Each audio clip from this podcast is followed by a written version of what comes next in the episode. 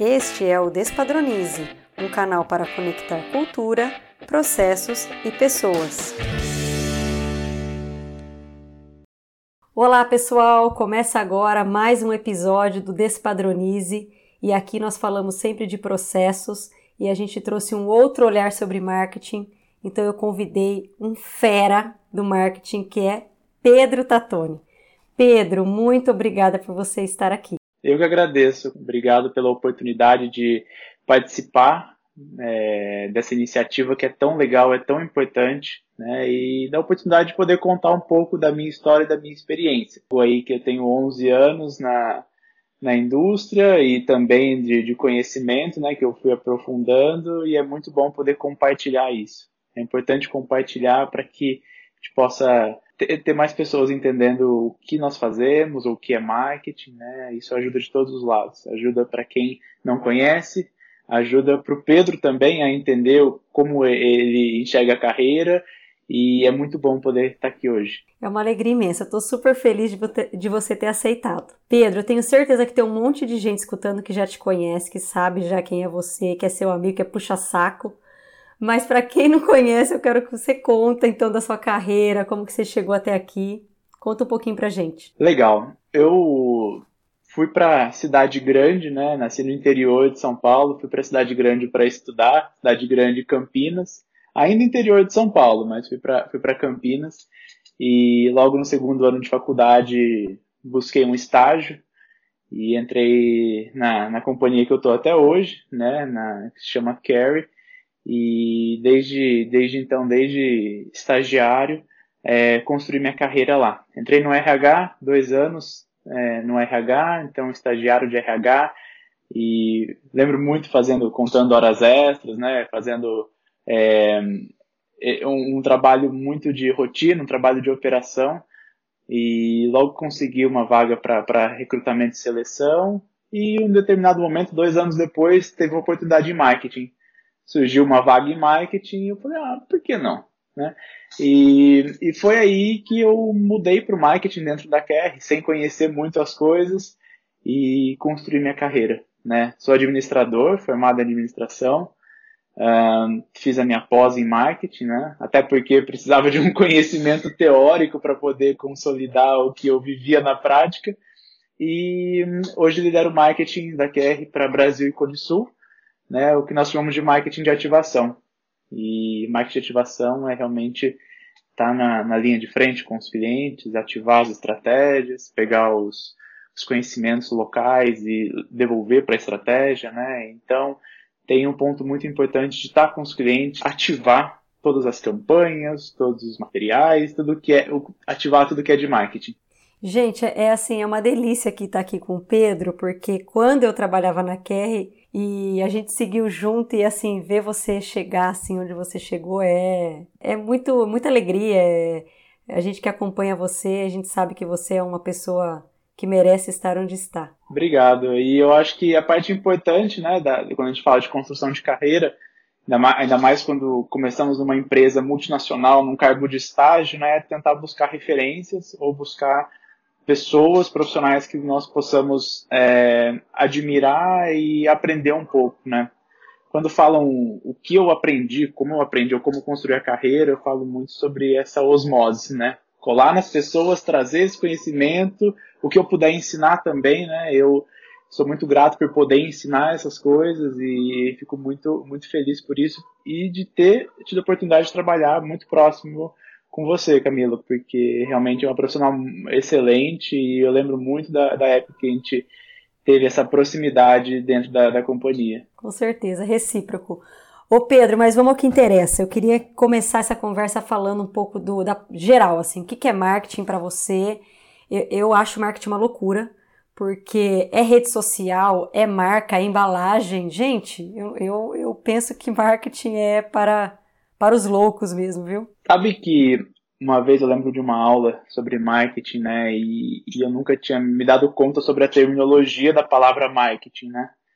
É, entre vários setores, né? Da, da, das empresas, você tem ali financeiro, recursos humanos e operações, tem a palavra ali em, inglês, né, marketing, né? E eu lembro muito do professor escrever marketing na tela, riscar o ING do final, né, e falar, gente, é um mercado em movimento, né? O, o, o ING é walking, talking, é, é um movimento do mercado, né? Então, eu lembro muito dessa, dessa explicação sobre o que é marketing e como que não é o, o que é marketing e também o que não é marketing, né? Como não fazer marketing, como não é, não confundir marketing com algo jocoso ou algo que por muitas vezes se torna talvez até pejorativo se a gente transforma isso para o campo da política, né, os marqueteiros, né, políticos, ou como que nós fazemos isso, mas é realmente colocar o mercado em movimento ou acompanhar um mercado que está em movimento. E, e, assim, como que você é, enxerga assim agora dentro de uma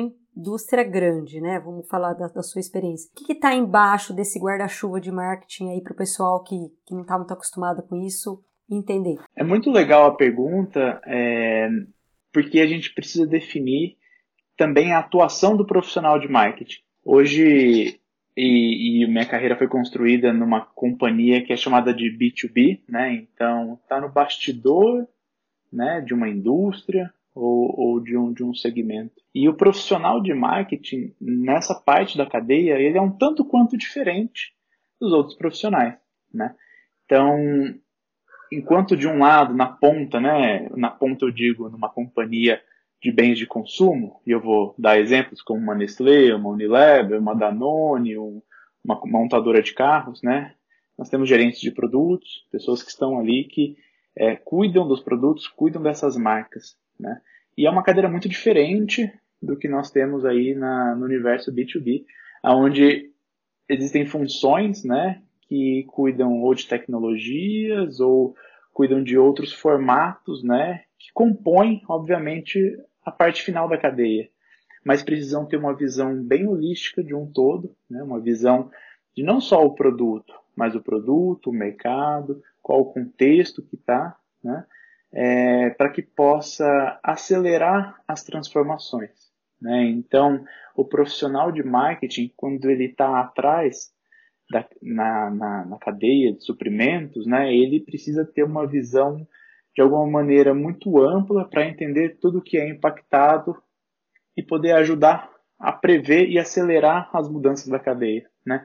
As mudanças podem acontecer na ponta, então o mercado, alguma regulamentação, né, que pode acontecer e isso impacta a cadeia como um todo. Então o que nós pudermos é, prever de mudanças ou de insights, inovações, é o que pode acelerar a transformação de todo um segmento. É muito interessante porque é, muitas pessoas resumem o marketing à publicidade, né? A parte ali só da, da comunicação, né? Exato. E quando eu tive na minha primeira entrevista de para vaga de marketing foi um pouco disso, né? Eu falei, eu lembro muito do gestor na época, o, o Jorge, um abraço, Jorge, se estiver assistindo. Maravilhoso, tô fazendo coração para você aqui, Jorge. É, eu lembro da minha primeira conversa com o Jorge falando sobre isso, falando o que eu gostaria. Eu falei, ah, eu quero desenvolver produtos, eu quero fazer campanhas, e no final foi um pouco frustrante, né, por um lado, porque meu primeiro trabalho no marketing foi mapear, por exemplo, empresas que vendiam salgadinhos, né? Salgadinhos, tipo batata, salgadinhos de milho, né? Os picantes, e pegar do Brasil inteiro, mapear, colocar numa planilha, ah, quem é o fabricante, qual a linha de sabor que eles têm, né? E, e trazer essas informações. Então, essa visão de marketing, criação, ela está muito relacionada à publicidade, né? É, e, e, comunicação, relações, é, as relações é, com, com clientes, investidores ali, né? E tudo mais, as, as agências de publicidade não necessariamente com o profissional de marketing como um todo. Obviamente é importante entender das campanhas, entender como elas se conectam, né? Mas não é o dia a dia, não é o dia a dia de jobs, né? De, de montar essas campanhas e efetivamente estar tá atrás de um, um Illustrator, um, um, Photoshop e tudo mais fazendo acontecer. Sim, e, e marketing é uma área muito criativa. Eu me lembro, é, num determinado momento, né, Fábio Figueiredo, né, o o C-level aí de operações da, da Kerry, a gente estava fazendo um Kaizen na área de marketing, e ele falou assim, não vai pegar o pessoal de marketing, colocar um monte de, de linhazinha na mesa e querer que eles fiquem numa caixinha, porque isso não vai dar certo, porque o marketing é uma área muito criativa. Então eu queria que você abordasse assim, tá, eu tenho que ter processos, como em todas as áreas. Então, como que eu defino processos e como que eu garanto que esses processos sejam cumpridos numa área tão criativa em que você possa falar assim, não, mas não venha com burocracia. Como que você enxerga isso? Muito importante essa sua, sua pergunta, porque muitas vezes a gente fala sobre muita potência, né? Então precisa de agilidade e tudo mais. Precisa sair, precisa ativar, precisa fazer a campanha, o material, e é, é para ontem, etc. E eu lembro muito sobre uma propaganda, né, que fala sobre potência não é nada sem controle. Né? Então, você pode ter a potência que for, e, e aí não é, não é uma, uma quote minha, né? não é minha frase, foi uma campanha aí, mas é preciso ter controle, né? é preciso estabelecer padrões, até porque, né, quando pensamos no que podemos fazer em marketing, né, eu divido em três grandes blocos, né, as ativações das marcas, né, os, os trabalhos nas marcas. Então, é um pilar de cuidar do seu portfólio, é, cuidar da sua ativação desse portfólio, né? Então, e o terceiro que é a expansão. Um não existe sem o outro. Né? Eu não consigo é, ativar nada se eu não tenho portfólio. Eu não posso cuidar de portfólio sem ativar nada. Tem um super portfólio que nada ativa, né? Então é importante criar esses processos, ou ter esses processos muito claros, para que nós possamos é, ter controle, para que exista potência e exista controle, né? E, e, muitas vezes é algo que nós esbarramos nisso pela ânsia, né? Pelo, pelo momento que nós estamos vivendo e como, como mundo, como humanidade, né? É, essa agilidade que muitas vezes a, agilidade não quer dizer é, que é feito da maneira correta. Ser ágil e ter a, e fazer uma maneira é, eficiente não, não condizem, né? Então é importante os processos de seguir minimamente uma estrutura. Obviamente, e, e aí chegam pontos específicos, né? Ai meu Deus, né? Uma coisa se tornou viral, eu preciso ativar isso, né? E aí você vai naquele bloco, né, de ativação e sabe, eu preciso ativar online tal coisa, né? Então é, é muito interessante ter os processos, né? E eu faço outra analogia aqui. Você, você jogava videogame? Jogava. Jogo com os meus filhos ainda, né? Lembra do jogo de luta, um Mortal Kombat e tudo mais, que tem dois, duas pessoas lutando, dois caracteres lutando? Você lembra como que você jogava entre os, os dois joysticks? Dana louca, eu jogava meio dana louca. É exatamente isso, né? Você tem duas maneiras de jogar. Você sabe que você pode jogar ali com o joystick, apertar todos os botões e torcer para que um milagre aconteça, né? Torcer para que saia um soco, saia não sei o que lá, e aí quando vê sai um foguinho e você fala, oh meu Deus, ganhei, né? Mas você não sabe exatamente como aconteceu. É, ao mesmo tempo, você tem combinações que você consegue ativar né, e fazer com que seja mais efetivo. Né? Então, eu sei que para fazer o golpe XYZ, é para cima, para cima, bolinha X e por aí vai. Então, processual é importante né, é, para você trazer essa, essa efetividade no processo. Né? E eu estou falando essas palavras dessa maneira porque é importante ter claro isso, é importante ter claro que ter uma marca não é somente é, ter a marca e eu vou colocar no Instagram, no Facebook e tudo mais, né? É, é, saber onde que eu vou apertar, quais os botões, quais canais, né? E talvez o mundo hoje esteja muito confuso. E aí falamos sobre marcas e omnichannel, né? O que é omnichannel? Essa presença em diversos canais, online, offline, e tudo fica muito confuso. E não existe uma receita de bolo, né? Não existe uma receita de bolo que você, e com todo respeito às receitas de bolo, que eu sou fanático por panificação, não existe uma receita de bolo sabendo o que você deve ativar, como você deve ativar, né? Depende muito com quem você quer falar, de que maneira você quer falar, de qual canal é mais apropriado, né? Então é, é muito interessante quando a gente fala sobre processual, a atividade de marketing, né? E eu sempre tento trazer muito esse tema de potência com controle, para que também possa ter consistência. Né? Não adianta fazer uma campanha maravilhosa não adianta fazer algo que é, é, é, totalmente fora da curva e gera aquele buzz, né? Então todo mundo fala sobre aquilo e é um, um, um voo raso, né? É um voo que não, não tem sustentação. É importante ter consistência para que seja sustentável também. Eu achei super legal essa, essa sua explicação sobre portfólio, ativação e expansão. Eu queria que você explicasse, assim, mais tecnicamente para quem está nos escutando, o que, que seria exatamente o portfólio, o que, que seria exatamente a ativação e o que, que seria a expansão? É, é algo interessante, né, pensar na marca e o que compõe a estrutura da marca, né?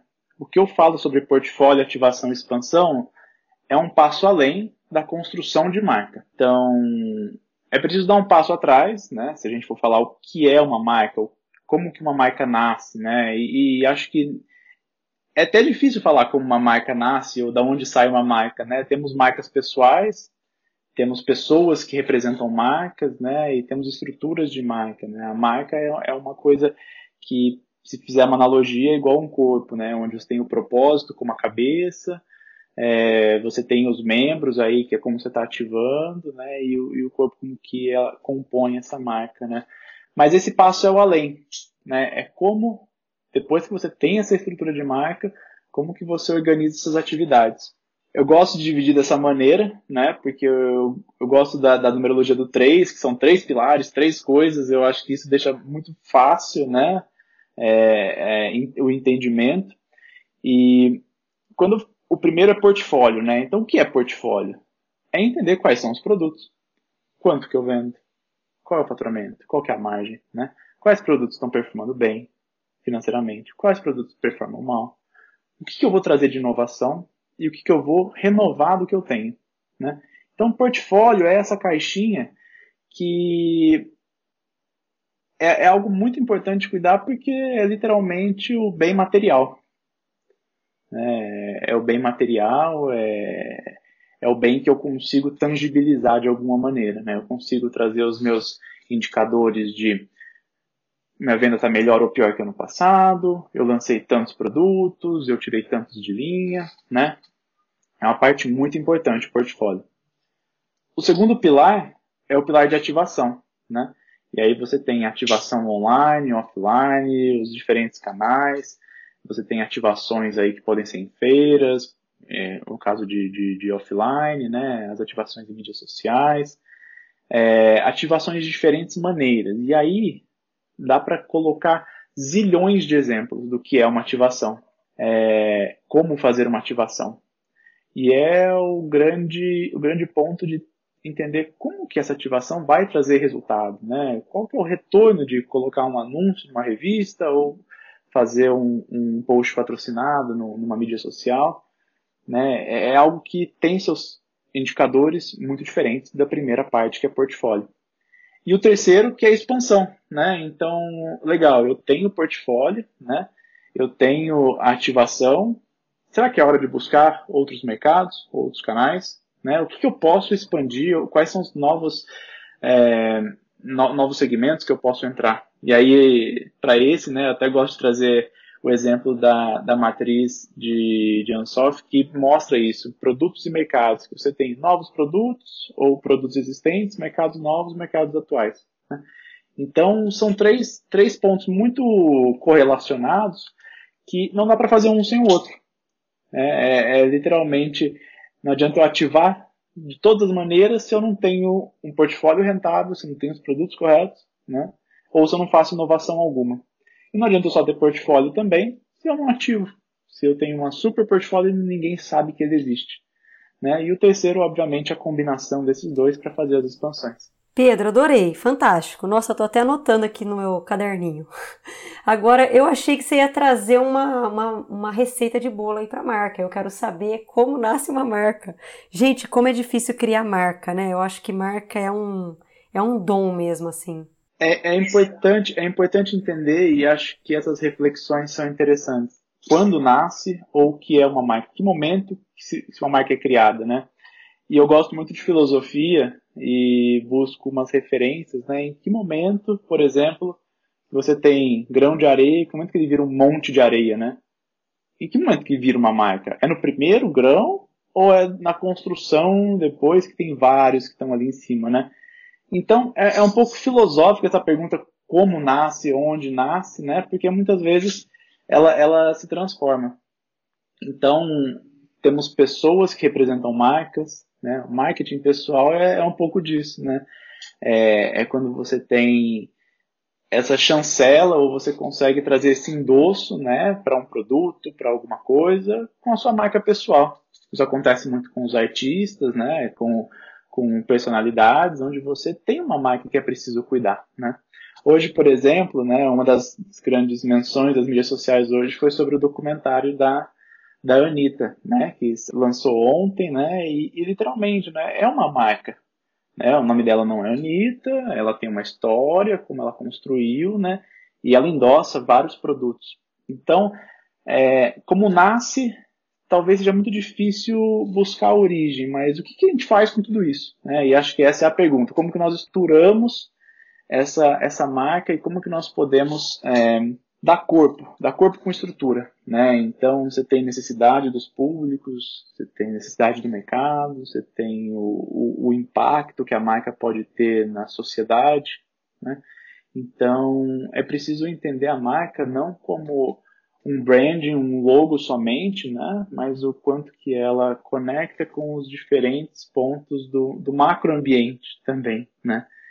Não adianta realmente ter uma, uma, uma marca de, por exemplo, produtos prontos e esse plástico não é reciclável, né? Uma hora essa conta chega, né? Uma hora, de alguma maneira, é preciso entender o impacto que a marca tem em todo o seu ecossistema, que não é só o ponto de venda e a relação com o cliente, mas o impacto no ecossistema como sociedade. E, e me fala uma coisa, é, como garantir, então, um posicionamento que seja coerente? Porque, assim, ó, já é complexo criar uma marca.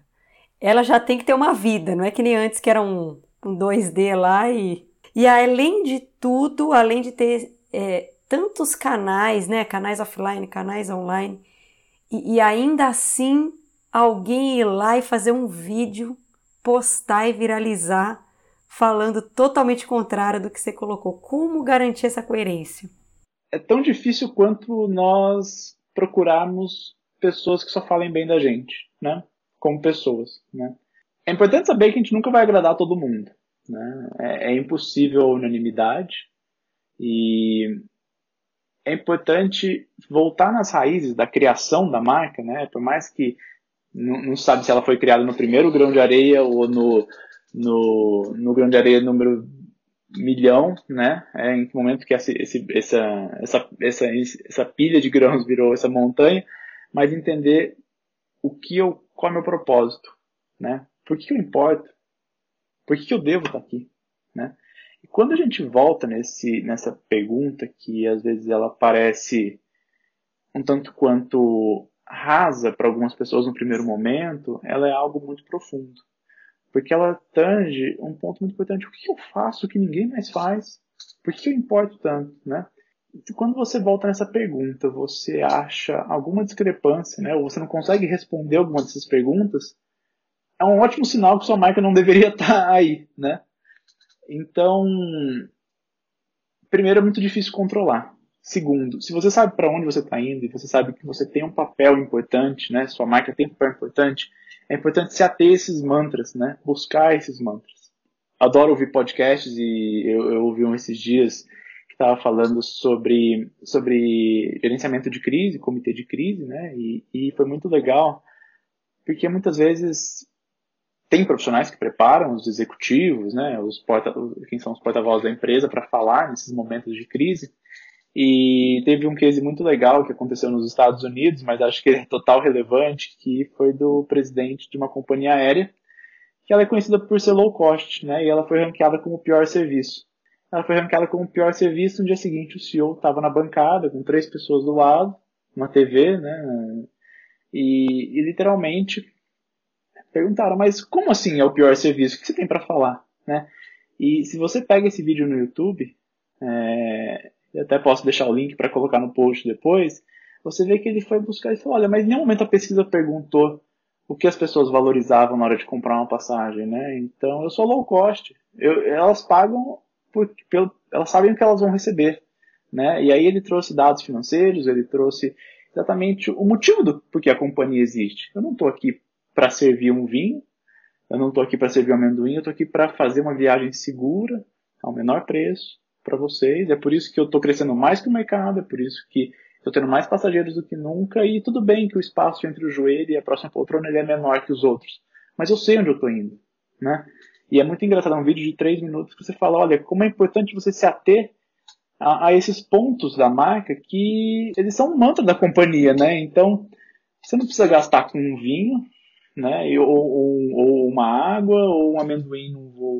Compre um presente para um ente querido quando você chegar num lugar, né? Economiza na passagem e coloque em outro lugar, né? Então, esse tipo de coisa é muito importante.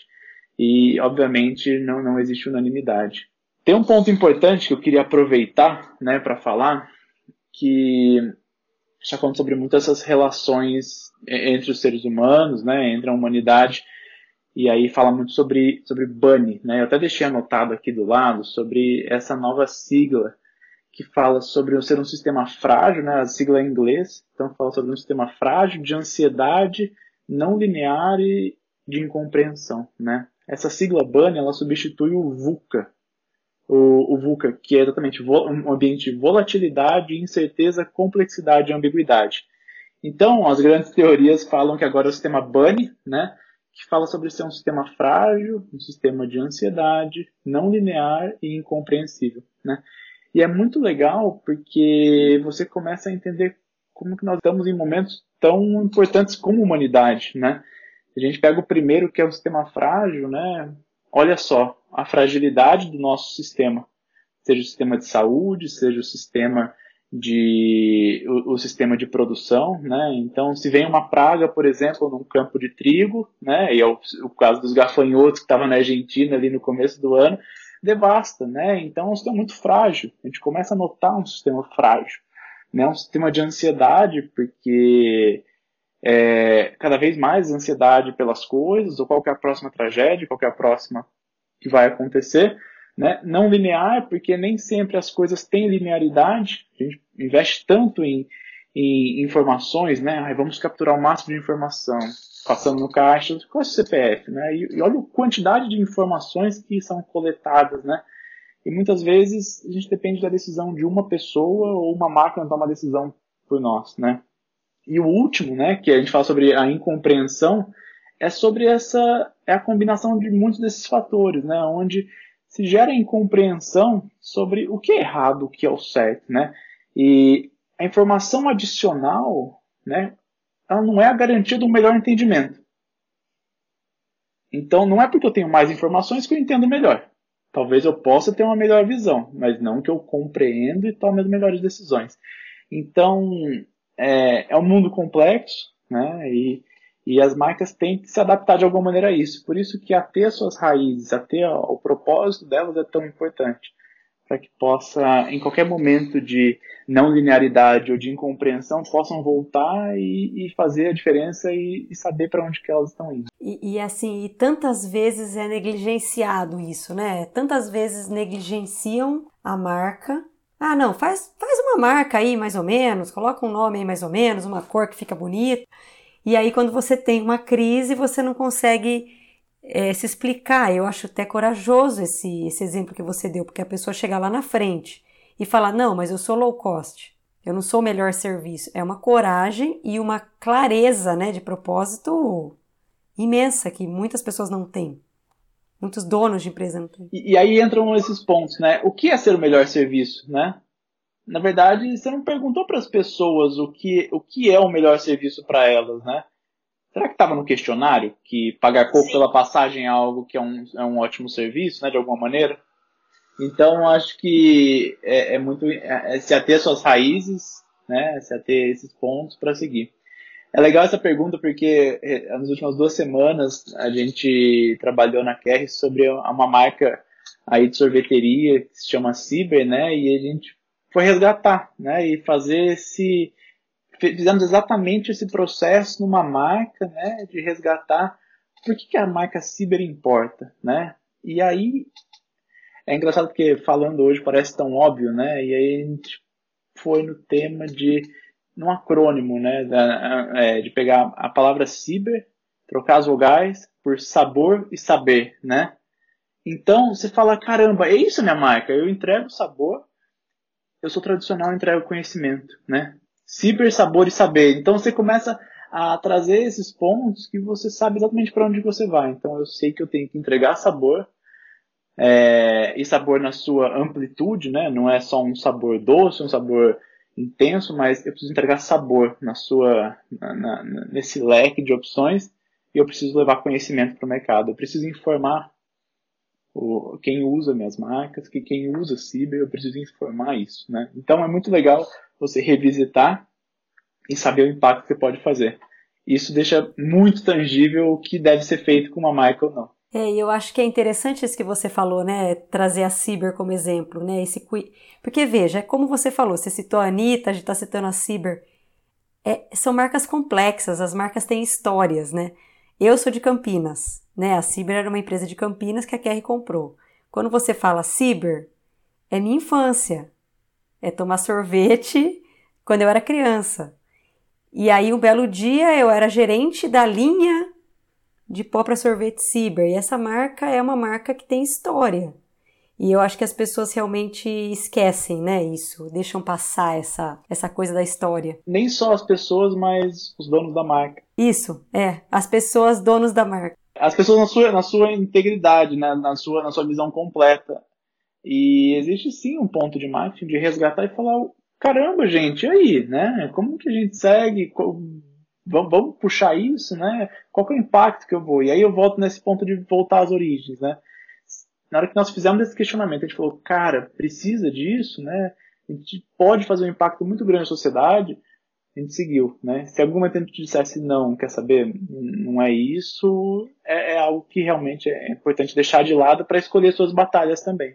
É, eu acho que já valeu o podcast, né? Essa questão, quem está ouvindo a gente aí que é dono de alguma marca, Será que você está olhando a potência máxima da sua marca? Né? Será que você está usando a potência máxima dela? Exato. E estruturando sempre. Não é só a potência, mas é estruturar com controle para ter consistência. Outro exemplo que eu acho muito legal é trazer os, os casos do Burger King, né? Na última promoção de Halloween, né? Vai com vassoura lá no drive-thru e ganha um Whopper. É, é muito legal ver a irreverência desse, de marcas como o Burger King, né, que conseguem fazer esses pushes com o seu público específico, da maneira específica, né, e conseguem gerar esse buzz na, na mídia. Né.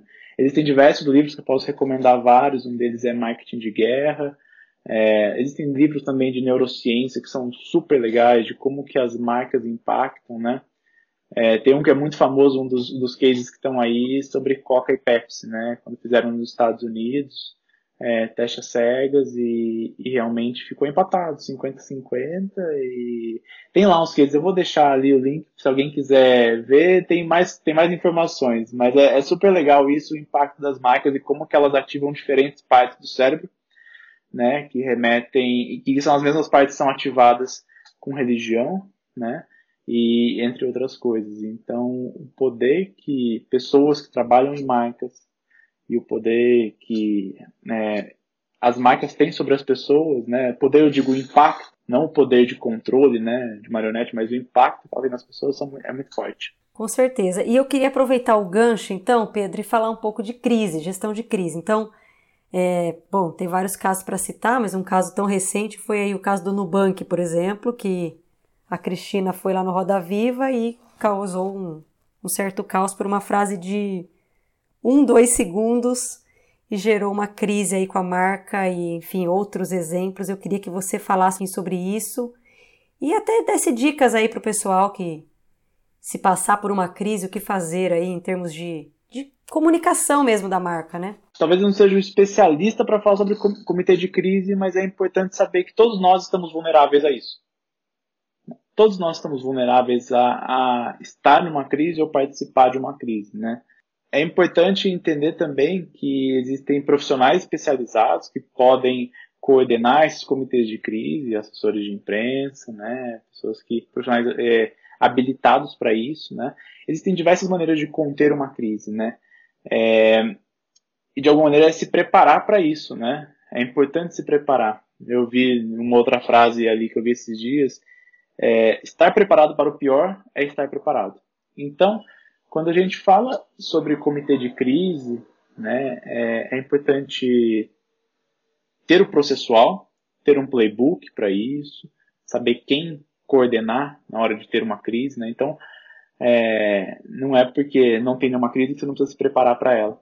Então, quem seriam as pessoas, onde que nós estaríamos, como que a gente iria se reunir, qual que seria esse war room, né, essa sala de guerra, né? Mas é muito importante a, a transparência, né? E talvez eu não, não, coloque aqui todos os pontos, mas perguntar exatamente, é, responder exatamente o que foi perguntado, não não trazer crises passadas à tona, né? Então é, tem pontos que são super relevantes, né? E é importante entender que estamos falando com pessoas, né? Estamos falando com pessoas. Muitas vezes o jornalista busca um, um furo de reportagem, né? E a transparência na comunicação é importante. Mas é importante entender que você está lá representando não, uma, não só você, mais uma companhia, uma estrutura. Você representa, talvez, se você for o CEO, é, milhões de famílias, né? Não só funcionários, mas famílias também, né? É importante entender o, o impacto que isso causa, né? E, obviamente, trazer transparência para todo o processo. E aí a gente volta para o processo, né? Porque como crise acontece de vez em nunca, as pessoas esquecem de desenhar esse processo. E aí quando acontece, uh, fica meio barata tonta e aí pode acabar piorando a situação, né? Exato. Eu falei de maneira super rasa de crises, é, e, e, obviamente você tem assim crises que é, são mais leves, e por isso é importante ter um playbook, né, que é chamado nas grandes corporações, e o que, que eu sigo, né? Tem uma crise, meu Deus, primeiro, qual o tamanho dela, qual o impacto que ela tem, né, e saber exatamente como, como ativar. Não é sair para todo mundo falando de todos os lados, né. Isso volta também um ponto sobre como que a comunicação e todos os pontos de contato, todos os pontos de contato são importantes, né. Então, não existe comunicação interna e comunicação externa. Né? É muito diferente, muito difícil falar isso. É uma coisa, coisa é, de alguma maneira ultrapassada falar em comunicação interna e externa, porque uma vez comunicado, né, não existe controle sobre. Pode ter um vídeo, pode ter uma gravação de fala, uma foto, né? Então é importante que as, todos tenham ciência de todos os pontos de contato, né? Hoje, falando aqui com você, eu estou deixando aberto vários pontos que podem, traduzido de alguma maneira errada, podem gerar uma crise, né? E também me expondo, falando sobre diversos temas aí com a minha marca Pedro, né? Todos nós temos a nossa marca e por isso que é importante cuidar tanto dela. Sim, e, e assim, é, eu acho que ainda na, na, indústria de alimentos ainda tem a questão da segurança do alimento, né? Como aconteceu lá com o caso da Baker, que causou uma tragédia na marca, praticamente destruiu a marca por conta de um problema operacional, né? E é importante entender que tem coisas que não tem como voltar atrás, né? E aí, o que fazer com a marca Baker, por exemplo, né? Muito difícil, muito difícil de todos os lados, né? Porque é um impacto muito forte na sociedade. Sim, um causo, é, problema que chegou a causar, é, tirar a vida, né? Então, é algo máximo, digamos assim, né? E, ô Pedro, vamos falar um, um pouquinho assim, ó, nesse mundo maluco, né? Então você tá falando aí, né, nesse mundo que eu não consigo nem ser linear, como é que eu consigo planejar, por exemplo, planejar budget, planejar recursos para a área de marketing, ser assertivo, conquistar a meta e ainda ganhar ponto positivo lá do chefe no final do ano? É importante se arriscar de alguma maneira. Sempre, sempre na sua essência, né? Tendo seu propósito muito claro, saber onde é o lugar onde você não pode sair, né? E, e eu trago o exemplo de Burger King porque, apesar de todas as campanhas irreverentes, ousadas de alguma maneira, eles têm um objetivo muito claro. Né? Então, quando você olha com essa visão de helicóptero, faz muito sentido todo, todo o movimento que eles fazem, né? Com o público-alvo, etc. É, é importante o profissional de marketing ter essa irreverência, ter essa, é, esse desconforto. Né? É importante, o desconforto é importante.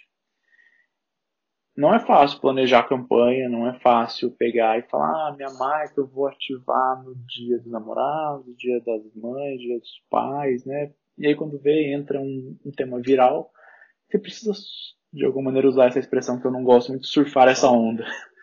É, então você precisa seguir nesse, nesse, nesse processo ou fazer essa, essa campanha, né? E é importante entender que é preciso ter um orçamento alocado, né? É preciso saber ter a sua agência, como você vai fazer isso, né? Para poder capturar esses temas que são tão rápidos, né? E é tão por isso que a ativação é algo infinito, né? Eu posso gastar milhões de reais fazendo ativação, né? E posso não acabar, posso deixar passar alguma coisa. Então, a ativação é algo muito importante, que é aquele pilar do meio que eu comentei, é, porque é muito efêmero, né? Você tem, ah, puf, puf, no final do ano você faz essa recapitulação, recapitula o que foi o ano e teve tanta coisa, né? Ativei de tantos lados, né? E tudo bem, eu tinha esse orçamento, era, era aqui que eu queria chegar, né? E, e as campanhas todas têm seu, seu, sua meta financeira, sua meta de engajamento, né? Por isso que é importante para o profissional de marketing, né? É, e, e, acho que não só para o de marketing, mas para todo profissional, criar as suas metas, né? Dentro da, da minha companhia não é igual da sua, não é igual da, da de outra pessoa que está tá nos escutando, mas cria seus KPIs, né? Se não criar, alguém vai criar para você. Né? Então, cria, é, se desafie, esteja desconfortável com o, com o usual, porque se a gente está confortável é porque não tem algo, não, não, tá, não tá funcionando. É preciso ir além, é preciso ir mais, né? Obviamente, com todos esses pontos aí na sua essência, no seu propósito, seja bom para a sociedade, seja bom para o ecossistema que que está a marca ou a companhia. E, e, é interessante essa questão de ativação, porque agora você viu que eu estou anotando tudo aqui, né? É uma aula de marketing. É, essa questão de ativação, né? Porque é, é, muito fácil você se perder, como você falou, e dando a louca, mas depois no final não teve resultado nenhum, né? Pode ativar de todos os lados, fazer tudo e, e, e aí, né? É, o que a gente fez com tudo isso, enfim, né, tem, tem as métricas digitais e as agências colocam e as consultorias colocam, né, elas confundem, né? Quanto tempo eu fiquei numa página, quantos cliques eu dei, quanto que eu engajei, né? Aquela série documental O Dilema das Redes Sociais fala sobre isso, né? E, e, e ao mesmo tempo, as marcas são diferentes, os ecossistemas são diferentes, né? Então, é, é importante trazer as suas métricas, saber o quanto você pode fazer diferença, né? Apesar de olhar sempre para o mercado, eu gosto de comparar sempre com a marca que ela era antes, né? Como era o meu ontem, né? Se eu sei que eu estou indo para o caminho certo, eu também preciso olhar para trás e saber como eu estou melhor do que eu fui em determinado momento. Então, é o pé no presente, né? É, fazendo no presente, target no futuro, mas sem esquecer do meu passado, sem esquecer desses pontos a essência é muito importante, né? Existe até um, um tema aí de, de novo, um dilema filosófico. Eu já falei que eu gosto de filosofia, que é sobre o navio de Teseu, né? Não sei se já ouviu falar. Fala, fala do navio de Teseu, então ele tinha que sair de um ponto A para o ponto B e durante o caminho ele foi trocando peças, é, as madeiras, foi trocando a, peças do navio e a pergunta filosófica é, na hora que ele chegou no ponto B, ele tinha trocado todas as peças, ele era o mesmo navio ou não era o mesmo navio que saiu do ponto A? Né? Então, a transformação é importante, né? E aí existem filósofos que defendem um lado, que sim, é o mesmo navio, outros falam não, não é o mesmo navio, né? Por quê? Porque o material trocou, então efetivamente não é o mesmo navio. Aí volta na pergunta, mas quanto de material teria que trocar para ser o mesmo navio? Em que momento que ele deixou de ser o seu navio, né?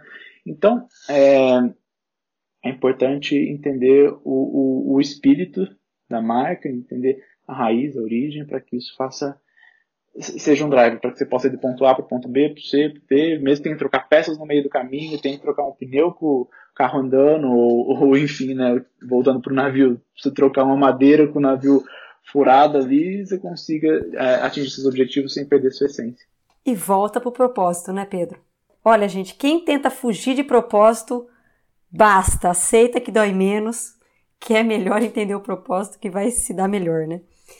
Uh, Pedro, agora eu queria falar um pouquinho de, de pessoas. Eu queria que você, do seu ponto de vista, como que é o perfil das pessoas que trabalham em marketing. E aí, só fazendo um parênteses.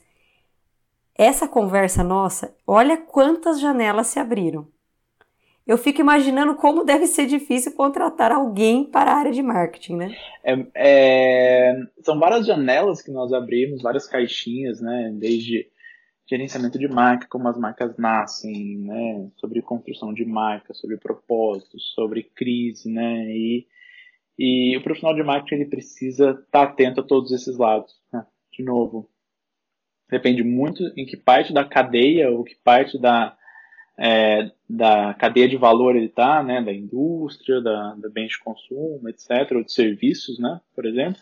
Mas é preciso um profissional que consiga caminhar, fazer esse fluxo entre, entre os diferentes pontos, né? seja criar um novo produto, legal, ótimo, mas a gente precisa ativar isso, mas a gente precisa trocar a embalagem, a gente precisa fazer isso. Então, é, é preciso ter pessoas desconfortáveis, ao mesmo tempo ter pessoas que questionem o que é óbvio, né?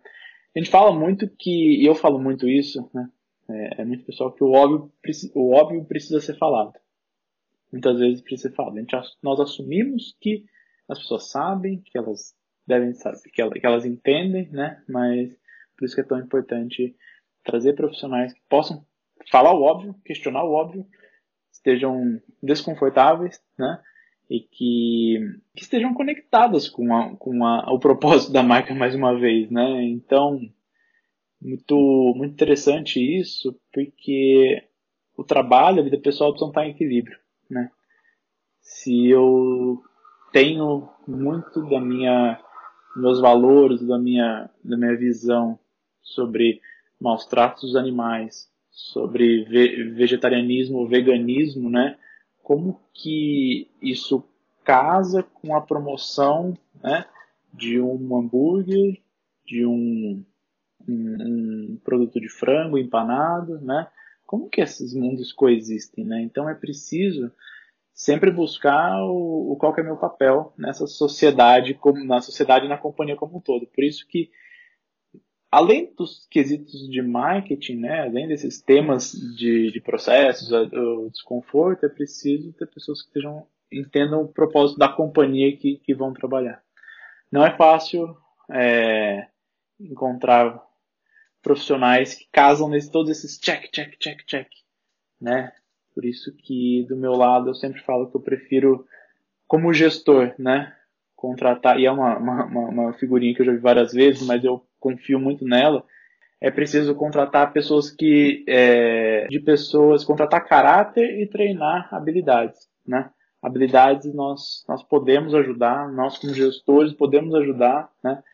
Como ativar a mídia social, como fazer isso, mas é importante ter, ter esse caráter no, no seu sentido amplo também, né? Esteja casando esses pontos. Com certeza. E assim, Pedro, uma equipe criativa, uma equipe questionadora, como que motiva isso, gente?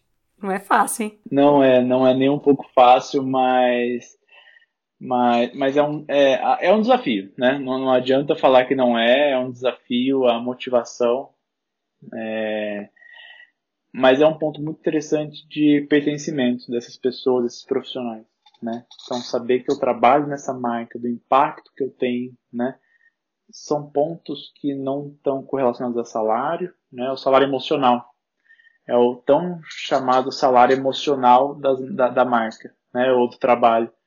É, é algo que, que é importante trazer sempre à tona do impacto que você pode ter. Então, não é fácil essa motivação, mas é preciso buscar algo maior do que só o, o dia 30 no final do mês ou vale alimentação, refeição, né? Isso para todos nós, em todos os níveis, em todos os níveis de de estagiário ao C-level, né? Realmente entender o porquê tudo isso. É, e eu acho que o mundo, o mundo tá melhor, né? Essa questão do comando e controle, é, graças a Deus, está morrendo e o que a gente quer cada vez mais são equipes criativas, equipes que questionem. Então, é, os líderes precisam também acompanhar isso e, e estimular, né? Quando a gente fala sobre não linearidade, toca nisso também, né? E, e é muito legal dar espaço para todas as vozes, né? Então, é, essa nova geração que vem, os cargos de liderança têm esse perfil, né, de, de não é manda manda quem pode, obedece quem tem juízo, mas como que a gente pode construir junto, né, como que a gente pode construir essa esse conhecimento, construir as coisas, né, de, com todas as visões. Com certeza. E fala para mim assim, ó, reta final, o papo tá ótimo, poderia conversar horas. Eu sempre falo isso, as pessoas pensam que é clichê, mas é porque cada episódio é, é uma emoção diferente. É, fala para mim, Pedro, como que é o dia a dia de um gestor de marketing? O que, que você faz? O que, que você não faz? É, como que rola isso, né? Acho que deve ser uma coisa assim, às vezes deve não ter rotina e às vezes você tem que fazer a rotina. E conta pra gente aqui um pouquinho. É, vou trazer uma frase que o presidente da companhia, meu amigo Reinaldo, fala, né? E é muito de algumas coisas de marqueteiro, né? É o perfil do profissional de marketing com algumas das atividades, né? Nem tudo é legal de fazer, obviamente, mas tem muito sobre PowerPoint, né? E não, não, não existe. PowerPoint é vida, né? E aí a frase é: tudo bem, PowerPoint é vida, mas é, Excel dá, dá luz a essa vida, né? Então, assim, não, não existe vida sem PowerPoint, mas é, existe vida fora do PowerPoint, que é no Excel, por exemplo, trazer essas conexões, né? Criatividade, é, inovação, campanhas é, são muito importantes. Muitas vezes a parte gerencial não é tão, não brilha tanto, né? No sentido de gerenciamento de, de metas, targets e tudo mais, né? Mas é importante entender é, que faz parte do processo, né? Exatamente. A gente está olhando, mirando à frente, entendendo como que a gente pode ter os retornos, como pode ser melhor para a sociedade, como pode ser melhor para para todos os acionistas no sentido da marca, né? Não só quem compra, mas todo, todo esse ecossistema, né? É, é um desafio grande. Então, como líder, eu tento sempre estar, estar presente, sempre mostrar esse lado, né? Do porquê, onde que nós vamos, por que nós estamos indo, qual caminho que é, a gente tem para seguir, né?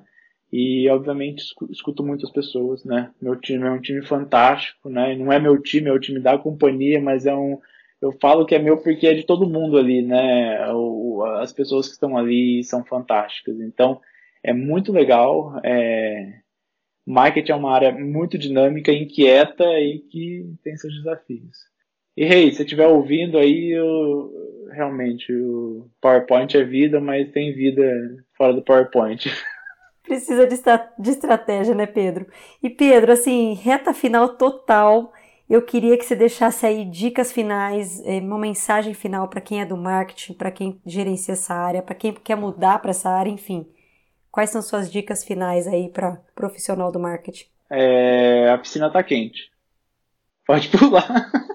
Eles falam isso sobre o casamento, mas é uma brincadeira que é, é muito legal trabalhar no marketing. É, tem um ponto que eu falei no começo da conversa de ser visto como um marqueteiro, ludibriar, alguma coisa assim, mas, mas isso é uma visão é, errônea, uma visão tanto quanto pejorativa sobre algo tão importante né, que, que nós fazemos. De novo, o mercado em movimento. Né? É, não é todo mundo que consegue entender esses movimentos, essa agilidade, não é de todo o perfil, né? E aí existem síndromes aí novas no mercado, o FOMO e o JOMO, né? O Fear of Missing Out e o Joy of Missing Out, né? Então, tem perfis muito diferentes, né? E, e síndromes que são novas, são criadas aí e que é, fazem parte do, do, nosso dia a dia. Então, se você quiser trabalhar no marketing, não tenha medo de errar, não tenha medo de se arriscar. É, faz parte, né? Não, não existem regras, não, não, existe essa receita de pão que vai dar certo. né? Então, muitas vezes a gente precisa construir e, e aprender. É uma, é uma construção aí, é trocar roda com o carro andando. Muito bom, Pedro. Foi uma aula de marketing. Você viu que eu não parei de anotar, porque eu realmente adorei. Foi muito bom. E eu queria só que você deixasse como que as pessoas te encontram, alguém quiser conversar com você, alguma rede social, alguma coisa. Eu tô no LinkedIn, né? Acho que pode falar por lá, né? Pedro Tatone, tem o nome do meio ali, Delagri Tatone. é, manda uma mensagem, estou por ali. É, de novo, Omnichannel, né? Então tem meu e-mail, né? Meu e-mail pessoal é pedrotatone@hotmail.com. É, e minhas mídias sociais estão abertas aí também. Se você procurar no Instagram, tá lá. Vai ver minha foto andando de moto, vai estar tá com, com a minha esposa, vai estar tá com um monte de gente. Então, é, não tem muito como esconder de todo mundo as coisas, então já eu prefiro deixar aberto para que todos saibam. E, e, gente, eu não poderia deixar de falar, mas você veja a idade da pessoa, arroba hotmail. Isso demonstra muito sobre a sua idade, hein, Pedro? Você sabe que uma vez eu li isso num, num site que tava falando, tipo, o que os recrutadores veem na hora que eles recebem seu currículo, vai tá Hotmail. Aí eu falei, caramba, gente, meu e-mail é Hotmail. Mas eu não vou mudar, não. Não vou deixar do jeito que tá. Eu gosto de estar Hotmail. Todo mundo me encontra por ali. E em algum momento o e-mail vai desaparecer. Eu acho. Né? Vai ser só pro cadastro, vai ser só o dedão com a digital ali. Alguém vai te mandar um e-mail só pensando que quer te mandar um e-mail. Com certeza. Pedro, foi ótimo, foi maravilhoso. Muito obrigada por esse tempo aí com a gente de compartilhar tudo que você sabe. Foi incrível. Obrigado, obrigado pelo tempo de vocês, obrigado para quem assistiu até o final e estamos aí, um, um, um, feliz, um feliz final de ano, né, para todos. Não foi um ano fácil, mas um ano que todos crescemos aí. Com certeza. Pessoal, muito obrigada quem, quem chegou até aqui e até semana que vem. Tchau. Até mais, tchau, tchau. E este foi mais um episódio do Despadronize. Eu sou Camila Nascimento, responsável pela produção e apresentação desse podcast, com edição de Raquel Venturini. Lembrando que o Despadronize é um canal de conteúdo da ESA e você pode nos acompanhar pelo LinkedIn ou pelo nosso blog esaprocessos.com.br. Até semana que vem!